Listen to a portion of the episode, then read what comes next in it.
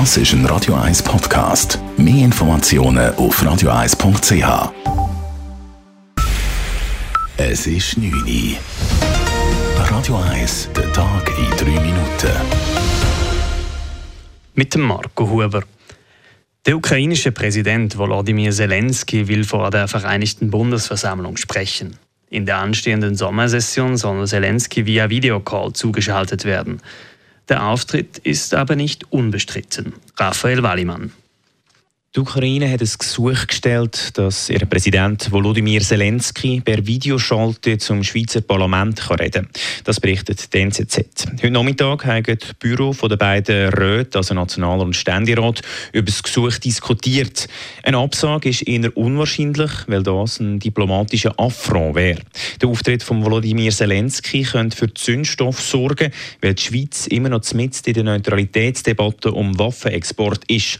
Laut der Zeitung der Auftritt während der Mittagspause passieren, dass sich Parlamentarierinnen und Parlamentarier unauffällig könnten ausklinken. Raphael Wallimann, Radio 1. Wenn morgen König Charles zum König von England gekrönt wird, kommt es in London zu einem informellen Treffen von Staatsoberhäuptern. Emmanuel Macron ist dabei, Olaf Scholz, Justin Trudeau und auch Alain Berset. Dieser wolle die Gelegenheit nutzen, um sich mit anderen Staats- und Regierungschefs auszutauschen, teilte Berses Departement mit. Schweizer Außenpolitikerinnen und Außenpolitiker sehen den Besuch von Alain Berset überaus positiv. Die grüne Nationalrätin Sibel Arslan erachtet den Besuch gerade aus diplomatischer Sicht für sinnvoll.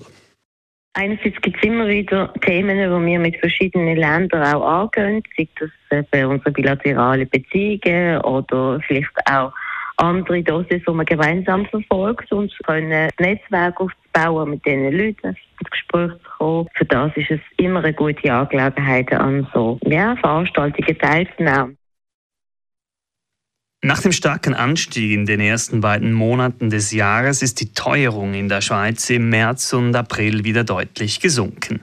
Konkret sank die Jahresinflation im April auf 2,6 Prozent von 2,9 Prozent im März, wie das Bundesamt für Statistik mitteilt. Bereits im März war die Inflation wieder auf das Niveau von Ende 2022 gefallen. In den ersten beiden Monaten des Jahres war sie noch wegen höherer Strom- und Flugpreise deutlich angestiegen. Gemäß der Weltgesundheitsorganisation WHO ist der Gesundheitsnotstand für die Corona-Pandemie nicht mehr länger nötig. Wie die WHO heute öffentlich bekannt gab, hebt sie den Gesundheitsnotstand deshalb auf. Sie folgt mit diesem Entscheid dem Vorschlag einer unabhängigen Kommission von Fachleuten. Die WHO argumentiert damit, dass die Pandemie seit einem Jahr nachgelassen habe. Die WHO hatte den Corona-Notstand am 30. Januar 2020 ausgerufen. Dabei handelt es sich um eine Empfehlung, weil die einzelnen Staaten Covid-Maßnahmen autonom beschließen können, habe der Entscheid keine direkten Folgen auf die Länder, so die WHO. Radio 1 Wetter.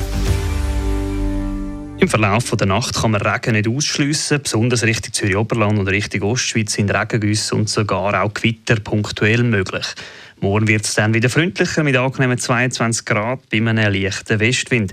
Richtung Alpen zu kann es aber auch Regengüsse geben morgen. Im Flachland bleibt es aber mehrheitlich trocken. Das war der Tag in drei Minuten. P. Weber's Friday Night Clubbing Show. Das ist ein Radio 1 Podcast. Mehr Informationen auf radio1.ch.